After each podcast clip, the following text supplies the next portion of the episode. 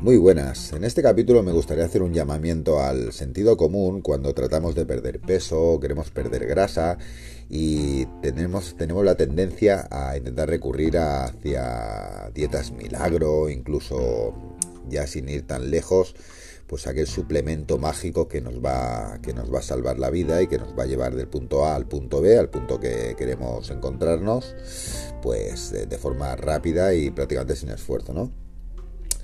Luego llega el momento de la frustración cuando vemos que esto lógicamente pues no ocurre y es normal que, en cierto modo confiemos, ¿no? Porque el marketing suele ser muy potente, hay, hay marcas, ¿no? Hay, hay, compañías que se dedican a hacer marketing muy potente para estas, para estas marcas y es normal que busquemos un poquito pues la solución porque ellos saben cómo hacerlo aparte y saben en qué momento eh, deben promocionarse pero tenemos que nuevamente eh, nuevamente quiero, quiero llamar al sentido común, ¿no?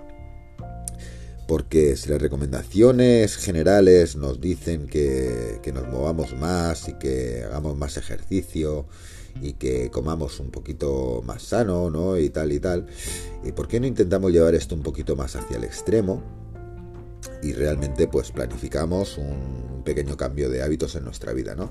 Porque realmente aquellas personas que, son muy activas, que tienen un, plan de entrenamiento, eh, aparte concurrente, que lo hacen eh, de forma concurrente y lo llevan con un orden, eh, comen normalmente con comida real, simplemente con eso, pues normalmente la gente suele tener una salud bastante óptima, ¿no? Así a priori.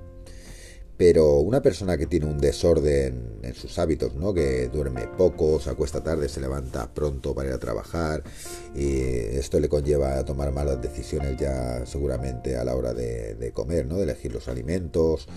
Eh, luego llevas una vida más sedentaria, ¿no? porque terminas de trabajar y estás cansado, ¿no? y es el bucle este maligno. Lógicamente no, no va a haber ningún suplemento, ninguna dieta mágica que te vaya a salvar de esto, ¿no? Y tenemos que empezar a, a pensar en cambiar de hábitos, ¿no? Porque son esas pequeñas acciones las que al final nos van a llevar al éxito, sin duda alguna. Son pequeñas acciones que parecen insignificantes, pero eh, quizás eh, si tienes el pensamiento de empezar mañana con un, con un régimen nutricional o como lo quieras llamar, y lo tienes clarísimo, y esa noche te enrollas con el móvil en la cama y se te hacen pasar las horas y no te puedes dormir, luego no concilias bien el sueño, no, no tienes un sueño realmente profundo, con lo cual no descansas adecuadamente. Y al día siguiente, cuando te levantas por la mañana, estás tan, tan cansado, tienes los niveles de estrés tan altos que realmente cuando vas hacia la cocina, eh, toda esa idea que tenías anterior, ¿no? De comenzar el día con buen pie, eh, de irte caminando al trabajo, de bajar por las escaleras y no usar el ascensor, eh, se te derrumba, ¿no? Absolutamente se te, se te, derrumba todo. Y lógicamente, pues a nivel nutricional, pues irás seguramente a buscar el bollo tarde o temprano durante el día, ¿no? Si no es por, el, por la primera hora, pues será más tarde. Y esto suele ocurrir con bastante frecuencia, no es una cosa que yo me la invente, esto es algo que, lo sabemos y por experiencia eh, lo, vivo día a día.